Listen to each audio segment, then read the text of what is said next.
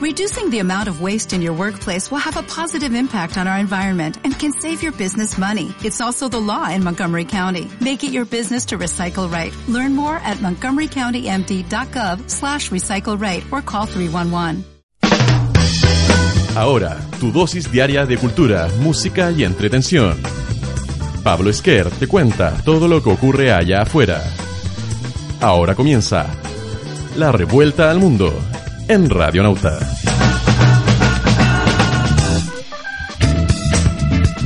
Así es, comenzamos la revuelta al mundo aquí en radionauta.online eh, en un episodio muy especial, un episodio que estamos aprovechando de grabar eh, en eh, concordancia con la agenda de nuestro invitado el, del día de hoy, el señor Pedro Martínez, en su primera visita a Chile, el guitarrista paraguayo. ¿Cómo estás, Pedro?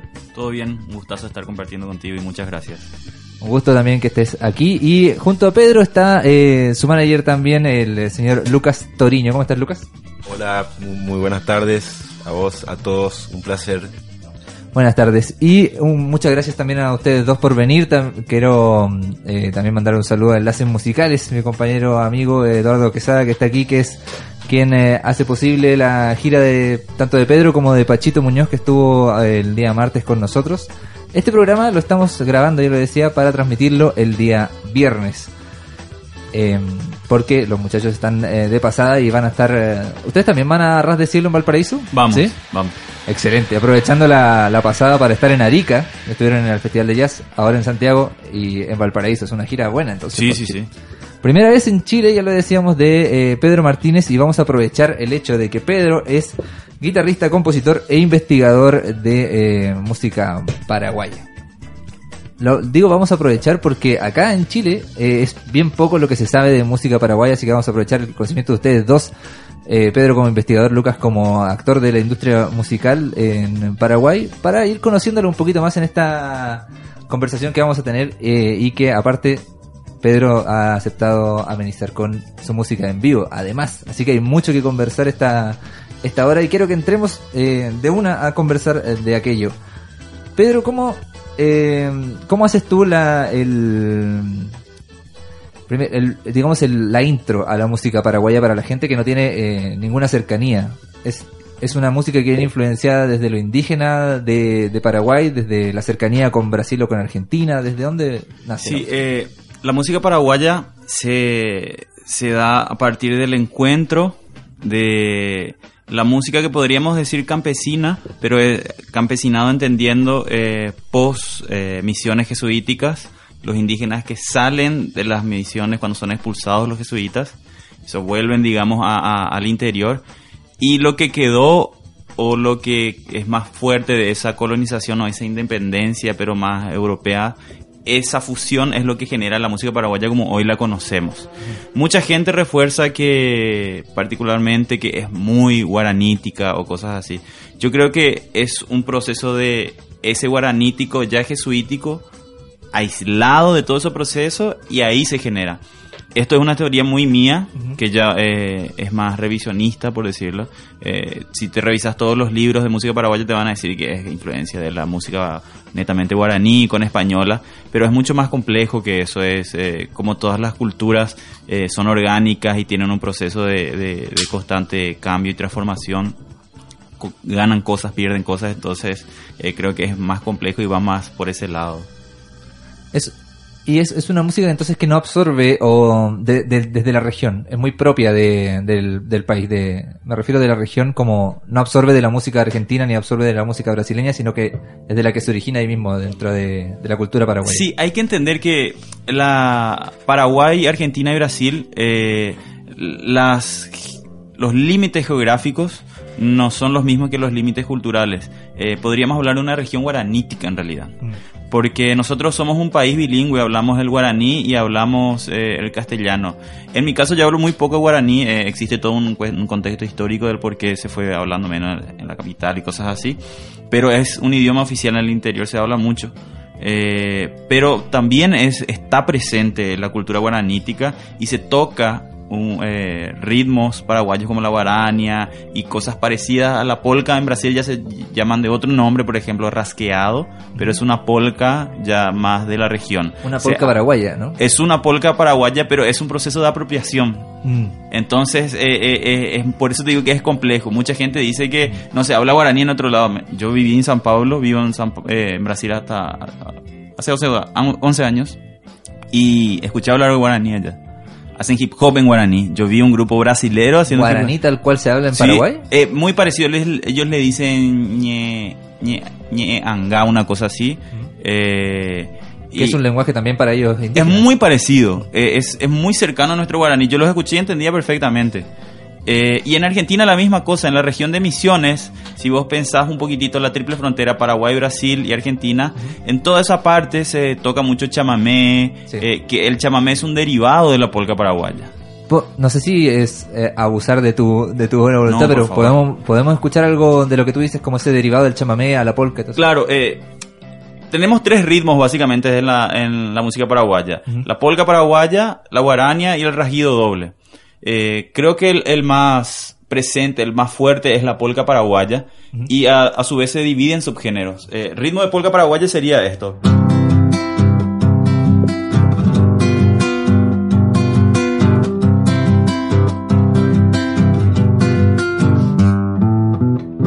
Y ahí se empieza a subdividir de acuerdo a la velocidad. Existe la galopa, que es cuando es súper rápido.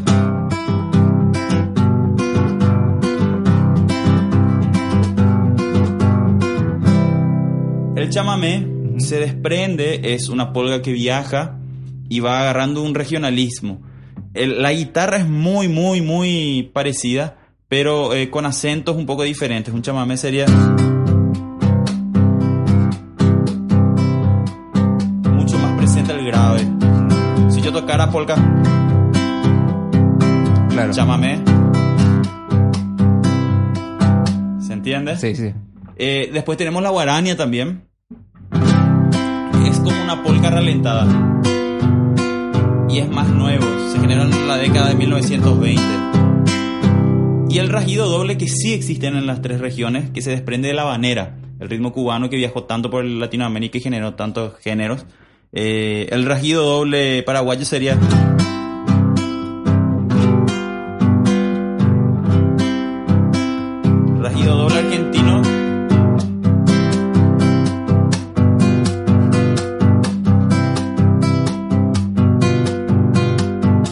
menos por ahí. Sí, increíble la- la- las, sutilezas en las, en la- en las similitudes, pero claro, cuando son eh, presentadas así se entiende muy bien. ¿De, de dónde crees tú que, mm, o más bien a qué se debe esta, eh, qué sé yo, poca difusión tal vez de, la, de los géneros musicales propios de Paraguay? ¿Dó- ¿Dónde apuntas tú el, la causa de eso? Sí, eh, sucede en Paraguay, un, existe la época de oro que llamamos de la música paraguaya. Eh, aprox- aproximadamente a partir del 30, con la generación y el boom de la guarania, eh, se, se viene una generación muy grande de compositores eh, de música paraguaya, con una formación musical muy grande, principalmente de música de concierto, música clásica, que están José Asunción Flores, Herminio Jiménez y un montón de otros. Y ahí hay un boom. Ellos viajan mucho a Buenos Aires. Buenos Aires era ese centro donde se grababa todo. La mayor parte del, del grosso del, de la época de oro de la música paraguaya se graba en Buenos Aires.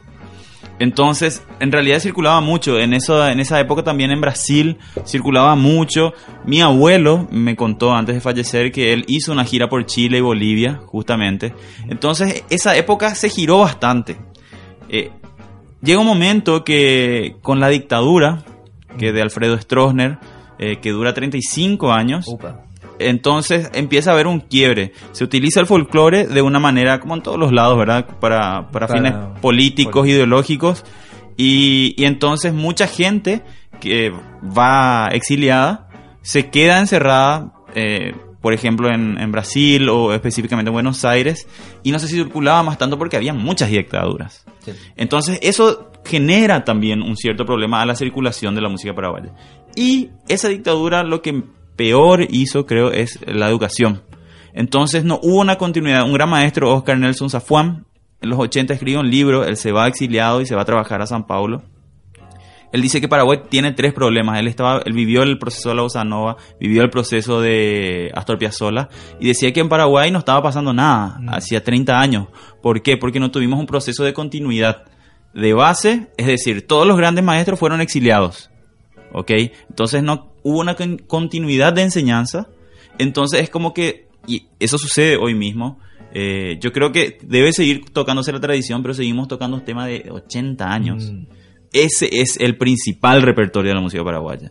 Entonces, la época de oro de esa música, no hubo una continuidad de los hits. Para poder, eh, para poder evolucionarla en algún sentido. Claro, y, y mismo tradicional, yo pienso que eh, un hit va a ser un hit siempre, pero dentro del mismo concepto tradicional se viene componiendo siempre, no puedes quedarte con un solo Claro. hit y, y quedar por ahí. Quizá- quizás se componía también en estos años de dictadura, pero evidentemente no era, Claro. no era público conocimiento. Es muy complejo eh, y Mm. todo está por estudiarse y pensarse. Es algo que, que por eso me apasiona mucho, porque en realidad eh, existe un- un- una idea muy romántica y nacionalista de la música paraguaya aún, porque la academia llegó hace poco musicalmente hablando, hace 10 años que existen las carreras de música Ah, universitaria. ya, hace muy poquito. Muy poquito. Entonces es un proceso. Y yo como tuve mi formación en Brasil, eso me ayudó mucho eh, a ver primero Brasil, después Latinoamérica y, y, por supuesto estudiar Paraguay desde esas perspectivas que me dieron.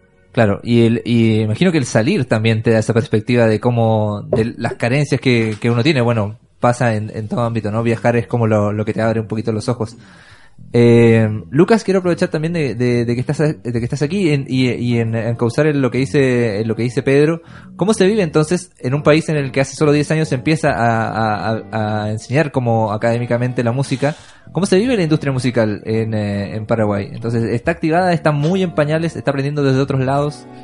Sí, siguiendo un poco con lo que contaba Pedro, eh, la industria en general en esos 35 años de dictadura, eh, de mucha censura, de, de las artes en general, de mucho exilio, ¿verdad? Eh, bueno, evidentemente a nivel de desarrollo de la industria también hubo una pausa importante. Eh, yo creo que también eh, entra un poquito ahí la guerra de la Triple Alianza, este, que deja básicamente mujeres y niños, nada más. Eh, eh, es como que, bueno, vuelve a nacer el país. Esa es eh, una guerra solo para explicar que es importante entender que fue eh, Uruguay, Argentina, Brasil, eh, cuando tenía un territorio mayor Paraguay, se confabularon y fue una guerra que diezmó a la, a la Uy. población Claro, paraguaya. uno de los peores genocidios De de, Latinoamérica. de Latinoamérica, donde básicamente eh, mataron y, y robaron eh, mucha riqueza que en ese momento eh, el país tenía a nivel industrial, a nivel eh, eh, agricultura, eh, fábricas de hierro, etcétera. Entonces, respondiendo a, tu pregunta, hoy y hace entre 10 a 15 años, con una, una población tan joven, hay como una, evolu- eh, una, una ebullición, ¿verdad? una explosión creativa en la cual, como tenemos eh, eh, universidad, eh, la nacional abrió la, la, la, la- la universidad de, de- o sea, la, la facultad de artes de, de Asunción, la Universidad Nacional de Asunción abrió por primera vez una carrera de música. Entonces es como que estos adolescentes ya ven eh, la música o cualquier otro arte como un desarrollo profesional eh, para, para sus vidas. Claro, sin embargo, ellos también van a tener que ser la generación de transición a la nueva generación que va a venir de pronto con esto ya sin necesidad de aprenderlo, sino que ya sabiendo que existen las... Pero creo que es una cosa importante que, que acotar sobre la industria. Eh, yo creo que ella se creó sola, a pesar de los pesares. Yo la veo muy, muy grande. Claro, para nosotros podría ser muy grande, ¿verdad? Pero mucho más sólida, consolidada. En los últimos 10 o 15 años, como dijo Lucas, se desarrolló mucho. A pesar de, que la educación musical hace poco, y principalmente la de música popular, eh, es muy reciente, eh, yo creo que se generó mucha música, a nivel urbano principalmente. Sí, a principios del 2000, eh, con, los primeros estudios de grabación, se empiezan a grabar discos principalmente de rock Espérate, el, el, los primeros, el 2000 los Es- primeros estudios de grabación. No, eh, sellos, sellos, Ah, ya, así, sellos. sellos, Sellos. de rock, digamos. Ya, ya. Claro, eh, a- mucho antes del folclore, eh, como, como contaba. Pedro, a- a- en 1930 aproximadamente, hasta este, esta gran pausa eh, y saliendo un poco de la dictadura, recién en los ecos, este, eh, a partir de, de principios del 2000 eh, se establecen eh, un sello eh, discográfico y empiezan las, las grabaciones y empiezan a pasar una cantidad de cosas. Eh, empiezan a llegar artistas internacionales, empezamos a aprender un poco a producir eh, eh, eventos. eh, y, y bueno, en lo personal, con mucha curiosidad, teniendo experiencia de trabajo como manager, eh, no teniendo a dónde recurrir para por ahí entender eh, eh, el trabajo de la, de la industria, eh, los mercados, este, la gestión. empecé a viajar a, ferias de música, ¿verdad? Este, participé en el Mixur, después ya me fui al Circular, en Medellín. Ahí conocí gente de Chile que me invitaron al Limesur. Eh, eh, bueno, FIMPRO en Guadalajara, este, absorbiendo un poco conocimiento, conectando y bueno, eh, hoy nos encuentra en, un trabajo de un tiempo, de un año aproximadamente con Eduardo, este, que lo mencionabas de enlaces musicales y Planea Música, que es nuestra plataforma de soporte de artistas en Paraguay, eh, que apuntamos desde ahí a la internacionalización y finalmente poner en el circuito a artistas eh, musicales paraguayos para, para darlos a conocer porque realmente tenemos, tenemos muy, muy buenos músicos. ¿no? Claro, y hace falta la, la difusión, ya lo decía eh, Pedro, esto de hablar de, de música popular eh, paraguaya, hay un trabajo por hacer, está todo por hacer, yo creo, a la hora de hablar de música popular paraguaya, Al- algo que eh, cuando uno dice música popular brasileña ya hay miles de nombres en tu cabeza instantáneamente, eso no ocurre en Paraguay, tampoco ocurre en otros países, pero eh, lo, lo entretenido es lo que tú dices, verlo desde el lado de hay todo por hacer y qué bueno que están ustedes trabajando por ello. Pedro, eh, quiero que vayamos a escuchar eh, música de lo que viniste a presentar a Chile, de lo que has estado presentando también desde Arica y ya pronto en eh, a Ras de Cielo. Eh, quiero que antes de que vayamos a escucharte en vivo, vayamos a escuchar el, en tu formato trío. ¿Te parece? Algo que tenemos preparado nosotros para escuchar es Alma Guaraní. ¿Te parece? ¿Algo que hablar de esta, de esta composición? Es un chamamé de Damasio Esquivel. Sucede que nosotros trabajamos principalmente mis composiciones, pero aga- agarramos ciertas, ciertos clásicos del repertorio popular paraguayo y, y también de la región. Y en este caso es un chamamé de Damasio Esquivel y Osvaldo Sosa Cordero, un clásico de la región Alma Guaraní. Excelente, entonces nada más que agregar, solo escuchar. eh, vamos a escuchar a Pedro Martínez, esto es al... Pedro Martínez Trío ya, ¿no? Ajá. Pedro Martínez Trío, esto es Alma Guaraní, esta es la revuelta al mundo de Radionauta.online. Thank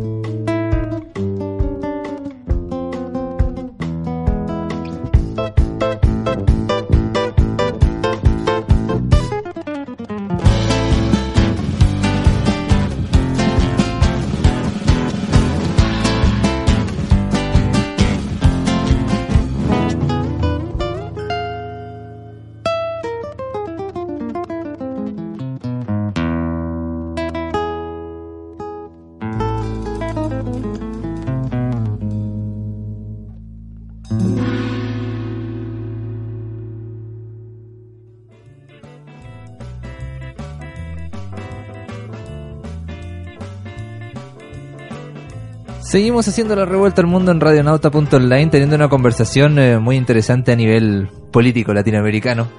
No hay cómo entre latinoamericanos no, pon- no poner nada. Sí, es increíble.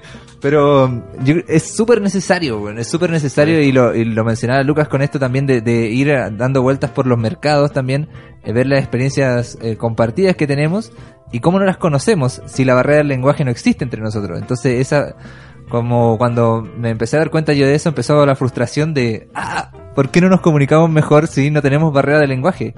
Eh, aún con Brasil, que se, se piensa que el portugués es demasiado distinto, muy muy cercano y podría ser todavía más unida nuestra nuestro territorio, eh, mucho más que Europa y África ni hablar, con un montón de idiomas diferentes. Pero bueno, todo por hacer y lo estamos haciendo en, mismo en estas conversaciones que tenemos.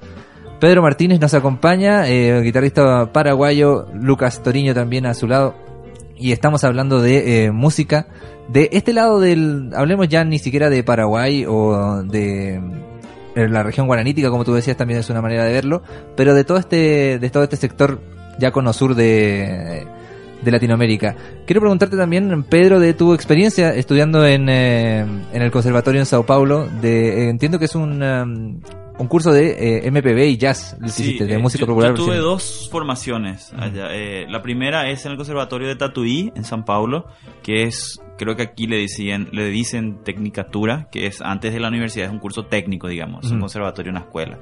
Ahí tuve la formación más fuerte, artísticamente hablando. Eh, esa escuela está enfocada mucho a, a la línea de Hermeto Pascual. Eh, entonces, su- sus músicos fueron mis profesores y, y mucha de esa gente que tocó con él también da clases ahí. Entonces, tiene una visión específica.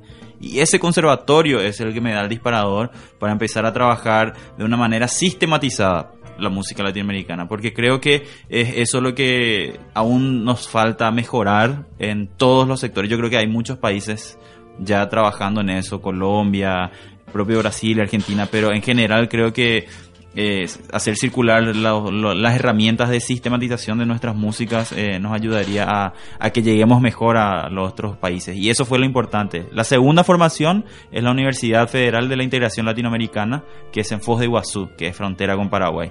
Ahí ya fue el- mi mundo académico, mi mundo más investigador que me llamó y- y necesitaba bajar al papel todas esas cosas, y, eh, ya la información que tenía musicalmente hablando y necesitaba también ya empezar a intelectualizarla, por decirlo de alguna manera.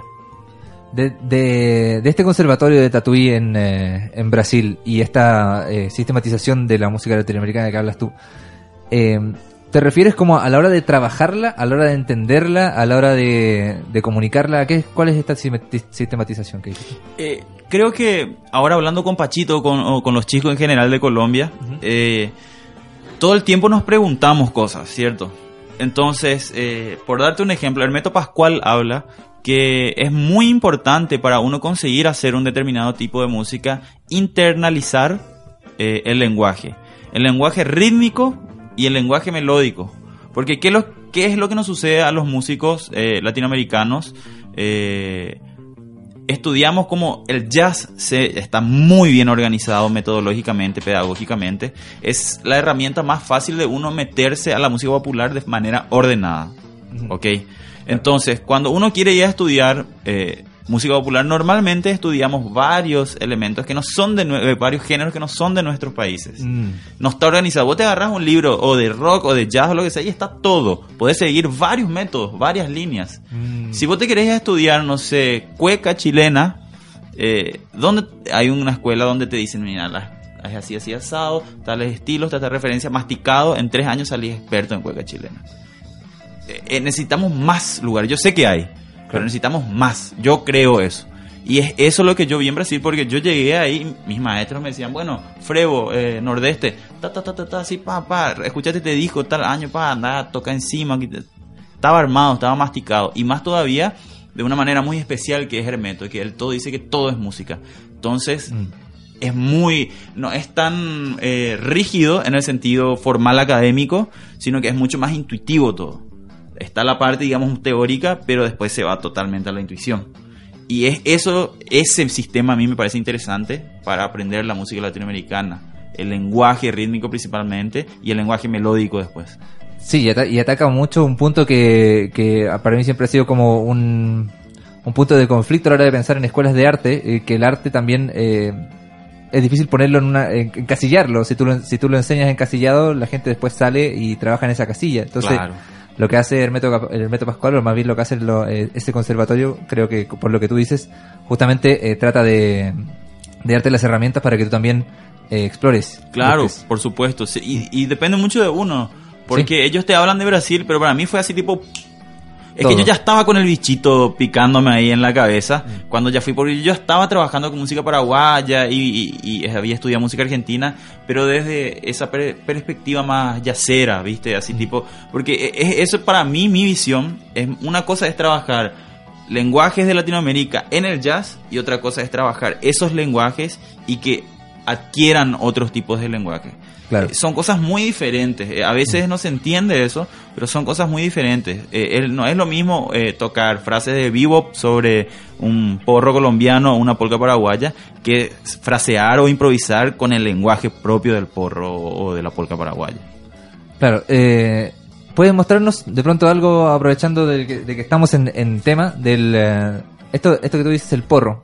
Este es, este es un, eh, un género paraguayo. No, no, no, es colombiano. Te di como... Dale. como eh, ¿Te puedo mostrar lo de la polca? Dale, Si por favor. Eh, ¿Querés sí, que toque alguna cosa? Sí, Bueno. si nos podemos largar con algún, eh, algún tema de, de los tuyos. Ok, eh, voy a tocar una polca que se llama Gracias, que es de mi autoría. Pedro Martínez, completamente en vivo aquí en la Revuelta al Mundo de Radio Nauta.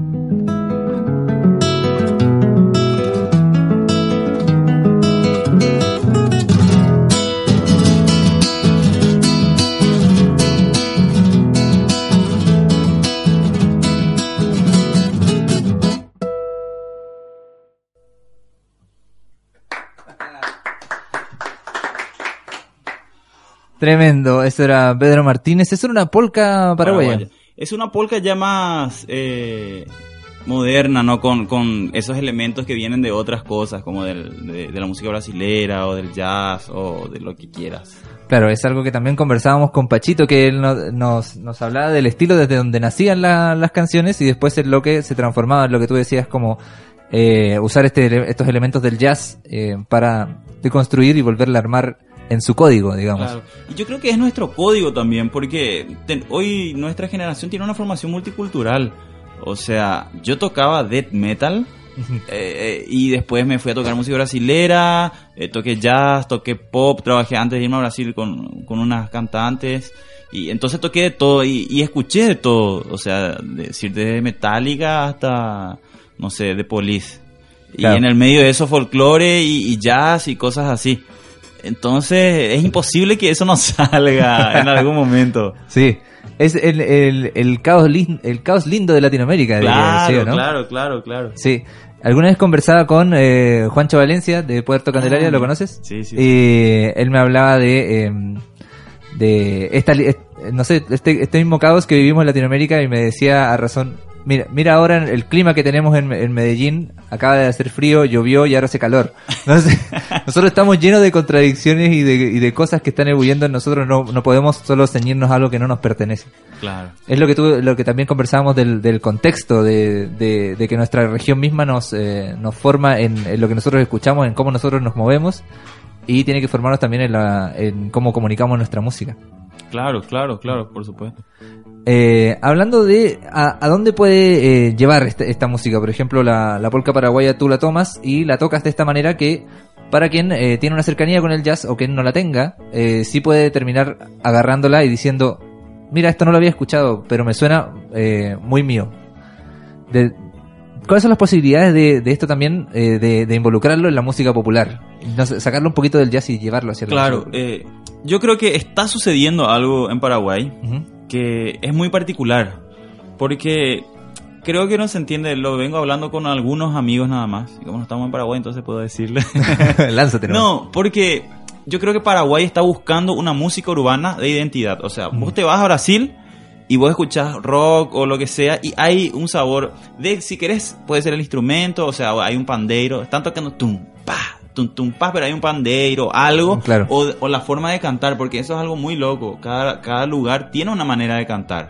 Claro, porque viene con- también con, con su acento. Que Claro, que ¿y qué sucede en Paraguay? Yo veo que la música urbana eh, todavía está muy ligada a esa imagen del pop latinoamericano influenciado por los yankees. Mm. Eh, la forma de colocar la voz, la forma de sonar, o también mucho del rock argentino que influenció dur- durante muchos años. Eh, entonces, hoy cuando hay gente que empieza a componer en, en compás de 6x8, que sería los ritmos paraguayos, ya dicen que es una polka. Y en realidad están buscando, yo creo, alguna canción, porque fíjate, grandes artistas eh, no se ponen a decir somos el folclore nuevo o, o- o tal cosa. Dicen, hacemos canciones de mi país o con acento de mi país o lo que sea. Pero entonces creo que hay un poco de, de confusión, porque cualquier cosa que ya se hace un poco de 6x8 es como que ya se dice que es una polka o es una guarania. Es el prejuicio también, ¿no? Y- Con el con el tempo, con el tiempo. Y si- yo creo que en realidad es más una falta también de conciencia de, de la propia gente, porque decir que es algo, tenés que saber bien qué es. Mm. Y yo creo que la necesidad, son grandes amigos muchos de los que están haciendo eso y hacen hermosas canciones, pero creo que lo que están buscando es más, más una canción urbana, con acento, con sabor paraguayo. Y no necesariamente una polka, mismo que sea de proyección moderna, porque eh, son cosas muy diferentes. En Argentina podés ver eso. Fito se compone un montón de cosas. Eh, ¿Quién dijo que todo está perdido? Esas cosas, eh, gran cantante, pero él no sale a decir, ah, estoy haciendo lo nuevo de folclore o estoy haciendo una chacarera. Él dice, mira, tengo esta canción nueva. Claro, claro. Me explico. Lo mismo Drexler. Drexler, vos, vos los escuchás, toca samba, toca un montón de cosas. Eh, Milonga Paraguaya, por ejemplo. Eh, Pero nos, nos viene diciendo que él es el folclore. Claro. ¿Me explico? Sí, te entiendo. Bueno, eso creo que se está buscando en Paraguay, pero no se sabe. Claro. Pero se, se tiene se, se disfraza de, de este Salvador nuevo del, Del folclore. Sí. Y, y ahí hay un conflicto, porque eso genera con la gente más de la tradición, un poco más conservadora, genera un conflicto. Exacto, sí. Y, y no se le da lugar a esa gente porque yo estoy, de, digamos, en el medio, me siento en el medio porque me gusta que la gente haga esa música urbana, pero también es como que se le ningunea a la gente de la tradición, es como que se le olvida a la gente que ya hizo muchas cosas, mucho. Y en realidad ahí hay que, si vos querés decir que se, estás haciendo tal cosa, hay que ir a la fuente primero. Exacto. Es un proceso muy complejo, igual lo conversábamos con Pachito, lo he conversado con varios músicos latinoamericanos de eh, cómo uno hace el, que el folclore igual se mueva o que la música eh, colombiana, paraguaya, lo que sea, igual se mueva para el frente. Y eh, al final el, el, el consenso general, y también lo he conversado con músicos chilenos que trabajan con la cueca y qué sé yo, pero la mueven para el frente y hacen fusión, eh, y con músicas del norte también, El concepto general es eh, entenderla, eh, ir a hablar con los que son más viejos y los que son eh, los albaceas de, de, de esta, de esta cultura y que te hagan como el paso, digamos, en el Claro. paso de, de, de, de información, el paso de, de, todo, el paso simbólico de dale. Lo que tú, lo que tú quieres hacer es en verdad, viene desde donde tiene que venir. Y Exacto. Dale y hazlo.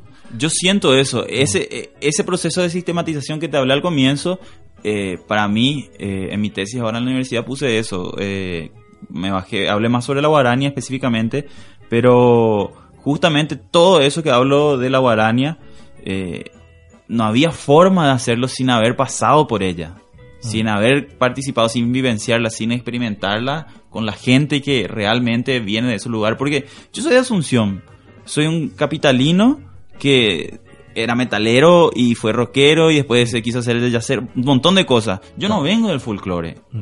Pero sí me di cuenta que para tocar folclore de verdad hay que agachar la cabeza y acercarse y aprender. Así como te matas estudiando cualquier cosa, eh, hay que agacharse y escuchar y matarse estudiando folclore.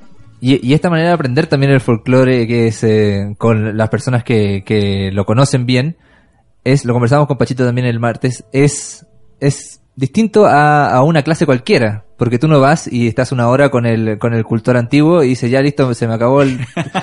tú vas, pasas el día con él y se arma comunión y desde esa comunión empiezan a nacer las enseñanzas. No, no hay un curso aprendido, no hay un currículum que seguir. eh, Claro. es el, es el trabajo que se hace siempre y, el y los folcloristas eh, antiguos, que sé yo, eh, hacían ese trabajo. Iban al, iban al campo, conocían a la señora que cantaba Claro. y eh, desde ahí se ha podido eh, recopilar y desde ahí también Me saber compré quiénes un somos. libro de Violeta, hace, que hizo eso justamente, hace sí. pocas recopilaciones, me compré ayer y, y es fantástico ese tipo de cosas. Igual creo que nuestra generación pegué mucha onda con, con Pachito, nos entendimos muy rápido porque creo que tenemos la, la misma onda.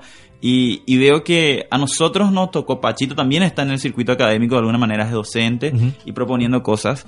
Eh, ese proceso ya de, de- nosotros nos tocó acercarnos a, a los maestros, digamos, pero hay momentos que no se puede hacer eso. Entonces es nuestra tarea, lo que ya pudimos hacer eso, ordenarla, organizarla y pasarla a la gente Mm. más joven. Claro. Porque también es imposible que todo el mundo pueda hacer ese proceso. Es imposible. También porque uno por salvaguardar, porque se van a morir esos maestros. Sí. Entonces es, un, es una misión muy importante, creo que la que tenemos también al, al entrar en ese mundo. Exacto. Eh, ser ser los, lo- el conducto, Por digamos, supuesto. entre la generación más antigua y la más nueva. Eh, Pa- va, voy a decirte Pachito, ya hemos hablado tanto de Pachito que ya se me fue. Pedro, ¿podemos escuchar algo más? Claro, ¿Te por supuesto. ¿Te Sí, sí, sí, sí. Buenísimo. Pedro Martínez, seguimos escuchando eh, música del guitarrista paraguayo aquí en vivo en la Revuelta al Mundo de Radio Nantes. Esto es una guarania que se llama Marina.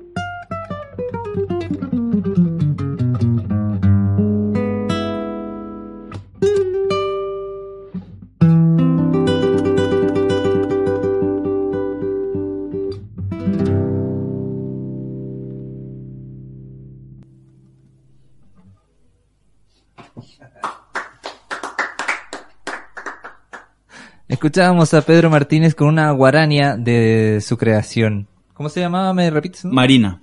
Marina. Música eh, paraguaya completamente en vivo aquí en la Revuelta al Mundo. Eh, Lucas, quería apro- aprovechar de preguntarte también, eh, con todo lo que hemos hablado de desde la música paraguaya, de dónde viene, para dónde puede ir, eh, quiero preguntarte también que has estado en los mercados, ¿cuál es el circuito en el que se podría empezar a, a mover? El circuito quizás más cercano puede ser Brasil o puede ser Argentina, o ya no pensar en las fronteras inmediatas, sino que irse para otro lado.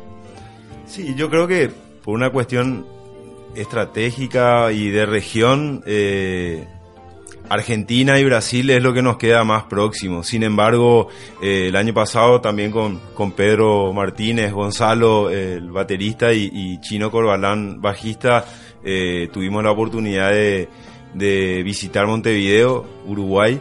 Eh, se había generado un contacto con el director de la sala Cita Rosa, una sala muy, muy bonita, justamente en un mercado en, en Medellín, el circular, y, y bueno, hicimos un par de fechas este, por, por Uruguay.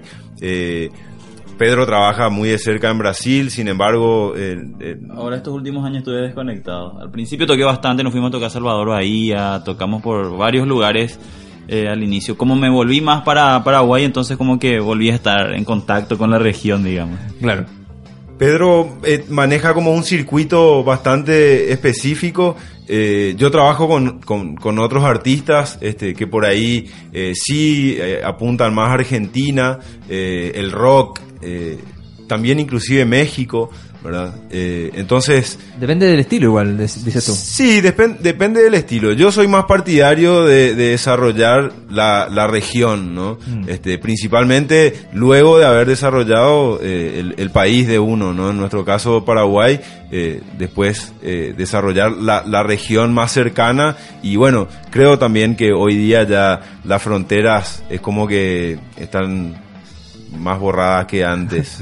Sí, lo hemos conversado harto en esta, en esta conversación de, de, cómo se viene ahora la, la cosa para el, que sea para la audiencia o el público, o eh, incluso los creadores que vienen de, de esta generación nueva ya vienen con unas fronteras mucho más, como tú dices, invisibilizadas. Eh, a la hora de tener, eh, qué sé yo, el mundo en tu celular eh, es otra cosa. Totalmente. Tú sabes que te puedes comunicar con el que sea en el momento que sea y, y armarte una carrera musical desde tu pieza. Exacto. es muy, es muy posible. Eh, lo que no es posible es todo lo que estábamos hablando de conocer la raíz de uno, que es eh, súper importante. Yo creo que la, la, la conversación de nosotros se centra ahí. De quiénes somos también como latinoamericanos, eh, cómo nos relacionamos y cómo podemos conversar al final, eh, musicalmente hablando. Me, me decías, Pedro, que eh, compraste un libro de Violeta Parra. Sí, sí. Imagino que Violeta es una de las es una de las grandes exportaciones musicales de nuestro país. Imagino que eh, es conocida en, eh, en, eh, en Paraguay. ¿Lo es a nivel de composiciones? ¿A nivel Por como supuesto. musical? Violeta, más que un producto de exportación, creo que es una de las gigantes de América Latina por todo su trabajo artístico en general y sobre todo por el rescate también que realizó. Eh, creo que es fundamental ese trabajo que, que, que hizo ella, así como también en, en otros países como Atahualpa Yupanqui en Argentina y figuras así, ¿no? Eh, la propia Susana Vaca en Perú eh, y más reciente de eso. Pero ah, siempre existieron ese tipo de personas y, y sin duda la música de Violeta llegó a toda Latinoamérica, o sea, sin duda. Claro, eh, te pregunto a a nivel de, de composición porque hace poco estuve acá en un eh, programa que grabamos para ya la otra semana eh, de un programa que tenemos nosotros que se llama Libros que Suenan, que son libros de música. Estuvo acá un eh, Ociel Vega que él eh, lo que hace es transcribir en, partituras las músicas de que sido grandes eh, próceres de nuestra música como Roberto Parra, Violeta Parra. Y él nos explicaba eh, la, la cabeza, digamos, compositiva a la hora de a la hora de hablar de las canciones en verdad, cómo las componía Violeta Parra y que nada era al azar. O sea, ella iba, rescataba las canciones y cómo las rescataba, ella tenía una manera de contar, digamos, esa historia que rescató. No era solo llegar y reproducirla nada más. Entonces, a, a mí me voló la cabeza esa, esa mente y al final lo que, lo que decía Osier era que ella pensaba eh, distinto. El- la manera de pensar eh, era el musical, a, todo, a toda hora, en todo momento. Sin duda, eso que decís es increíble porque fui al museo de Violeta ahora Mm. y, y ahí cambió para mí, o sea, ya la tenía ella acá alto y ahora la tengo más, porque eh, no, yo la tenía más como una compositora, más del lado musical, pero ver sus arpilleras, todo lo que expuso en el Louvre y cosas así, fue increíble su historia, increíble, y también una historia súper fuerte, pesada, entonces es una, una persona muy especial y sin duda una cabeza... Eh, Sí. allá al frente y, y- y empujando a, a- a la sociedad y al sistema todo el tiempo. Claro, y algo que también, eh, aquí también hilo la historia que se parece tu- eh, la tuya con la, con la de Pachito y también con eh, gente como Violeta Parra, es que Ociel también decía que, eh, bueno, aquí se sabe del clan Parra, no sé si ustedes saben que están eh, todos los Parra, que son Nicanor Parra, eh, Roberto Parra, Violeta Parra, son todos muy, muy grandes artistas. Y eh, Ociel ponía el, el foco en la madre, en eh, la madre de, De la Parra, Clara Sandoval, decía, es ahí, ahí es de donde nace todo. Y lo, y lo hilo con lo que, con tu historia y con la de Pachito, porque ustedes se vinculan con su familia, así. Los, los abuelos mencionan ambos. De, de, de su abuelo empieza a, a, que se, a, a fluir la música hacia ustedes. Yo creo que eso, eso es muy importante ver de dónde uno la agarra. Y también como historia de continente, como historia de personas quienes somos, de dónde agarramos eh, lo que después nosotros vamos eh, esparciendo en el mundo, qué sé yo. ¿Quiénes son nuestras influencias más, más de adentro? ¿no? Claro, claro, por supuesto, totalmente de acuerdo. Nos ayuda a entender que, quiénes somos. Así, tu familia, eh, por lo que leía yo, eh, siempre estuvo vinculada a la música, ¿no? Tú la guitarra la agarraste desde muy, muy chico en tu casa. Sí, eh, es muy particular el caso porque tengo dos abuelos, tanto el materno como el paterno, eh, que fueron figuras importantes, digamos, en, en el ambiente musical asunceno. Uno fue el director de la banda de la policía y para que se entienda un poco por qué es importante ser el director, eh, la escuela de policía siempre fue muy importante para la formación de músicos eh, hasta 1970 aproximadamente. Sigue, pero fue un semillero muy importante. Te imagino, dentro de dictadura donde te podías formar como músico. Y, y fue súper importante, desde los 20 más o menos hasta los 70 fue demasiado importante. Y mi otro abuelo eh, fue un gran folclorista, se llamaba Las Voces del Horizonte, inclusive hace poco encontré un vinilo de él, así de sorpresa, fue muy emocionante. ¿En una feria, sí? Sí, en una disco, una tienda de discos en Asunción, que me fui para buscar otras cosas y así su vinilo, fue wow. Ah, qué buena. Sí, sí. Y, y ese tipo de cosas. Mi padre, eh, yo considero músico del todo el que lo toca y de alguna manera lo practica eh, a la música. No se volvió profesional, pero mi papá también tocaba. eh, mi mamá siempre estuvo ligada también. Pero nadie, después de mis padres o mis tíos, salieron músicos. Después mi hermano menor y yo, y el mayor, eh, empezamos a tocar. Y, pero nadie perfilaba así, hasta que yo dije, no, yo voy a ser músico. Y a los 15 años más o menos. Y entonces yo soy el músico, digamos, de la familia. Ni mis primos, nadie salió más. Fui el único así que agarró. Y eso para mis abuelos fue importantísimo, para ¿Sí? los dos. Sí, claro, porque mi abuelo, eh, uno de ellos fue el que me llevó, vos te vas al Conservatorio Nacional ahora, aparte. Y yo en esa época era rockero, ¿verdad? Y, y, mi, y mi mamá no quería saber nada. Y mi abuelo decía, cálmate. Esa es su onda, dejar. Mi abuelo le decía, te juro, policía y todo. No, y, y el otro también me apoyaba muchísimo, se iba a mis conciertos de metal y eso, mi otro abuelo, se iba así en la plaza y estaba, ay, mira, te juro, te era alucinante. Y se veía que yo después de que ellos fallecieron me di cuenta Mm. que la importancia que tenía para ellos y, y a veces eh, me da un poco de nostalgia pensar que no vieron el trabajo ya de, de- de lo que plantaron, me hubiera gustado. Claro. Hoy, con toda la información, mi experiencia y, y las cosas, me sería tan útil hablar con mis abuelos. Mucha data me pasaron, mucha información, pero hoy con la madurez que tengo, para ponerme a hablar con ellos, iba a ser otra cosa. Sí, tal otra cual. cosa. Pero eh, me, me impresiona también esa, e- ese cuidado que tienen, y casi siempre son los abuelos o la, la gente mayor, el, el cuidado que tienen con el, con el alma pura del, del niño. No me lo contaminen, no le digan que la música no es un camino. Déjenlo ser. Claro. A todos nos dijeron eso y a todos nos mataron por dentro. Este niño cuidado. Sí, ¿O sí, no? sí, sí, Es sí, como- totalmente. Sí. ¿Cuándo va a mudar esa idea? Qué raro. Ojalá que mude pronto. Imagínate si después, yo siempre eh, tiro esta anécdota, pero mi- en la familia de, de, de mi chica, ella es la abeja negra porque ella es la científica y todos los demás son artistas. ah, Imagínate, mira, es lo opuesto. Qué es lo opuesto. Y ella vivió todo lo opuesto, que su madre le decía, ¿y no quieres estudiar una carrera con arte? No, yo quiero ser... cien-". Así Qué que cosa. quizás si se muda va a ser todo así. Así. Claro, claro, claro. No va a tener siempre ese, ese otro camino y probablemente los que, los que sean más rebeldes van a querer eh, transitarlo igual. Pedro, nos acercamos al, al final de la hora, compañero. Quiero agradecerte mucho, agradecer también a Lucas, agradecer a Enlaces Musicales por esta bonita conversación que hemos tenido también. Y eh, si hay algo que eh, te- nos quede por, por decir, tener en cuenta que esto sale el viernes. Ustedes están en Arras de Cielo, ¿qué día? El domingo. Ah, se puede. Entonces, el domingo, en Arras de Cielo, ¿sabes del lugar, la hora? Tocamos, tenemos un taller primero Ah, en, la, en el Instituto, Instituto de Música de la Pontificia Universidad Católica, Católica de Valparaíso a las 10 de la mañana, estaba difícil. Y tocamos en el auditorio o teatro IPA eh, a las 19 horas. Excelente, todo eso es el domingo. Todo el domingo. todo el. Buenísimo. ¿El, el taller de qué, de qué es? Voy a hablar sobre música paraguaya, ritmos paraguayos. Buenísimo. ¿Es con guitarra en mano o es Eh, con banda entera. Y la gente a- puede ir a como quiera. Sí, sí, sí. Vamos a hablar eh, desde lo tradicional hasta la propuesta que nosotros estamos haciendo.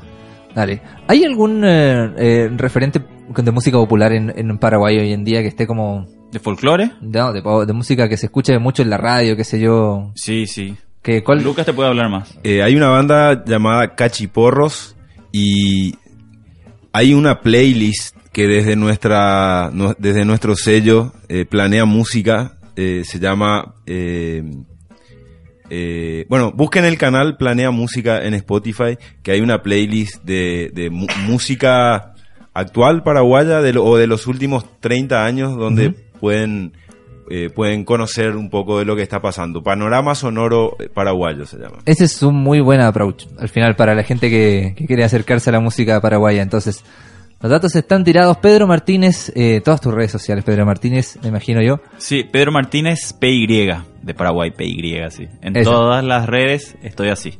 Excelente. Pedro Martínez, entonces te quiero agradecer mucho, amigo, por haber venido. Eh, gracias, Lucas. Gracias, Eduardo. Yo los tengo a todos mencionados. Y quiero que nos vayamos a escuchar eh, algo de eh, la música de Pedro Martínez Trío y eh, junto a Sixto Corbalán. Sí, un proyecto lindo también que tenemos. Un arpista, un gran amigo. Eh, él es eh, un arpista, entonces Sixto Corbalán. Sixto Corbalán es arpista. Entonces, Pedro Martínez Trío y Sixto Corbalán, esto es gracias. Y es lo mismo que les digo a ustedes. Gracias. gracias Pablo Eso ha sido todo por mi parte. Mi nombre es Pablo Esquer. Nos volvemos a encontrar en otra oportunidad de la revuelta al mundo de Radionauta.online. Chao.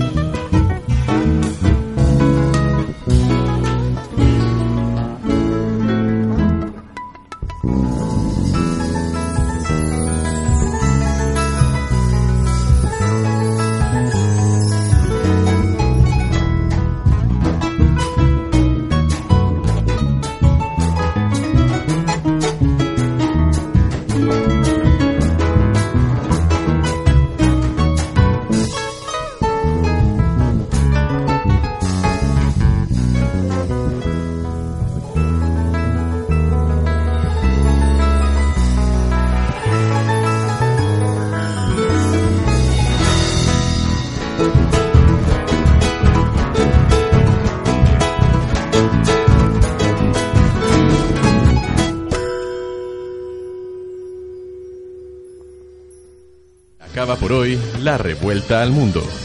Mañana volvemos por más. Sigues en Radio Nauta.